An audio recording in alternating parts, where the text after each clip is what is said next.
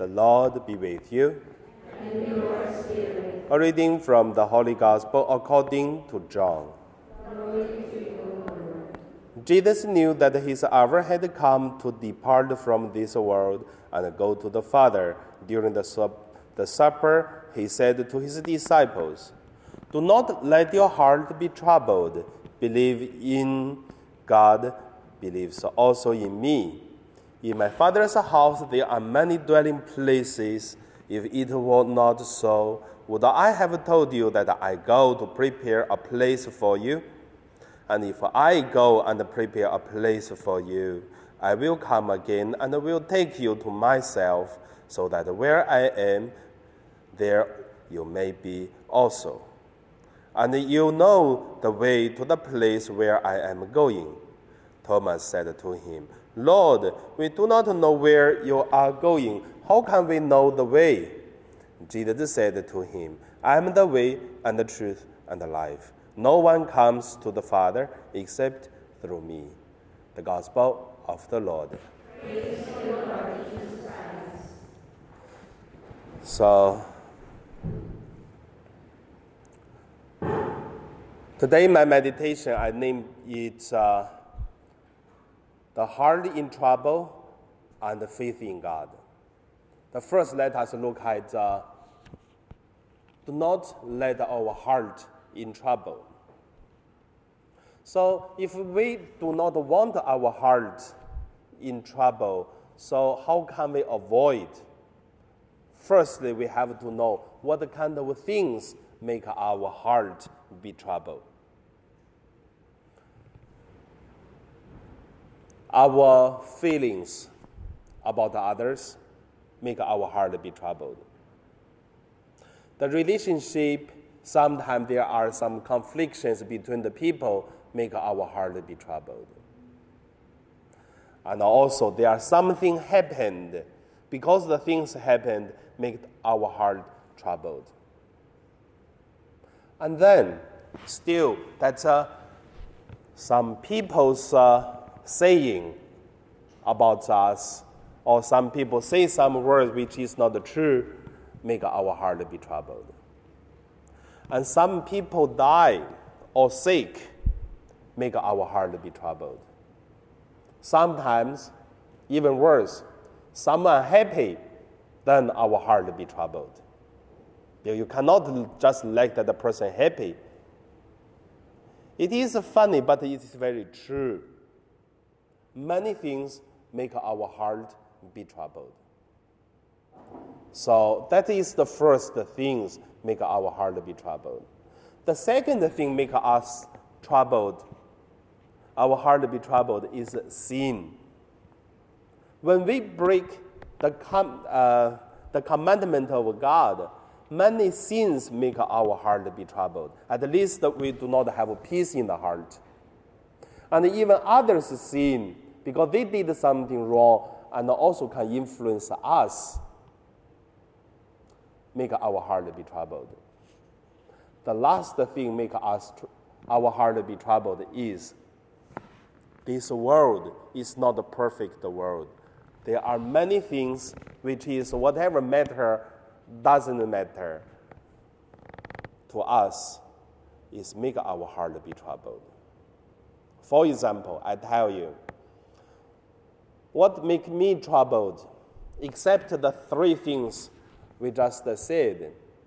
Even when I go to visit uh, the nursing home, because as a priest, especially for the last uh, seven years, I did a lot of uh, uh, nursing home and also the public hospitals uh, visiting, anointing, uh, praying in the place.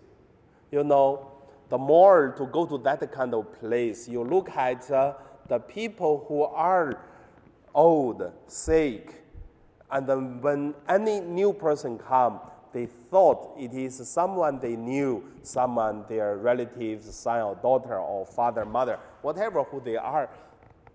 But then look at it's not. Whatever you are praised, you can see in the eye the disappointed. and also about their sickness, the older age, and make me also feel very depressed. My heart also feel many, many. I don't feel comfortable because you see too many, you will feel there's no hope. There's so many sufferers. That make the heart troubled. At least our faith stronger. We believe that God will take care, and then behind all this sickness, old age, conflictions, jealous, proud, um, whatever fake witness, whatever the things, behind all this, we see there is a God. We believe there is a God. Then many things can be helpful. So that is the first thing.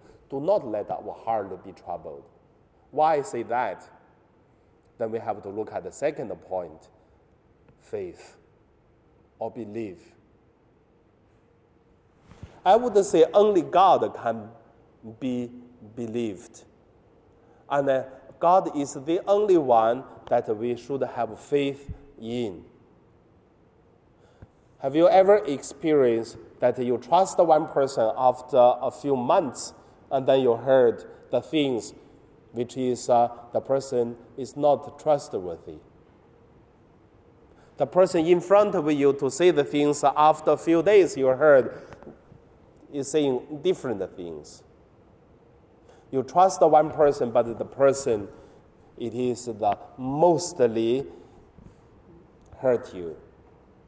So many times we trust the person and then the person disappointed us. So sometimes the people who disappointed us not because they are bad people, because good people many times also disappoint others. Why I say that? Because this world is not that perfect world. So the people by purpose, by unpurpose, they really influence us. So that is why if you put the whole heart to trust one person, later on you will find out you cannot fully trust. So how can we do? I would say we still need to trust the people. We still need to believe people, but also be ready that the person you believe may not uh, trustworthy because we have to know only God we can trust, we can believe in. And then when the people betrayed, you just feel sorry for the person, sorry for ourselves, but we will feel better because we have faith in God. So, all this put together, I would say there is an image always in my head the more you suffered, the more we have to have faith in God. The night, the Holy Thursday, Jesus, the heart was in trouble. Don't think that Jesus' heart also in trouble. So he worried the tomorrow's suffering. He even want to give up. That's why he prayed to the Father, if okay, please do not let me drink this cup. So the more his heart in trouble, but he the more he pray more. That is why the blood was uh, shaking from his body, and then that is uh, the Bible tell us. So I also would say the more we have a problem, the more we need to pray in God and have faith in God, and that is very helpful. So that is my meditation for today. So put your life situation, put your relationship with others, put many trustworthy and not trustworthy people into the hands of God and uh, let God taking care of us. So now we pray.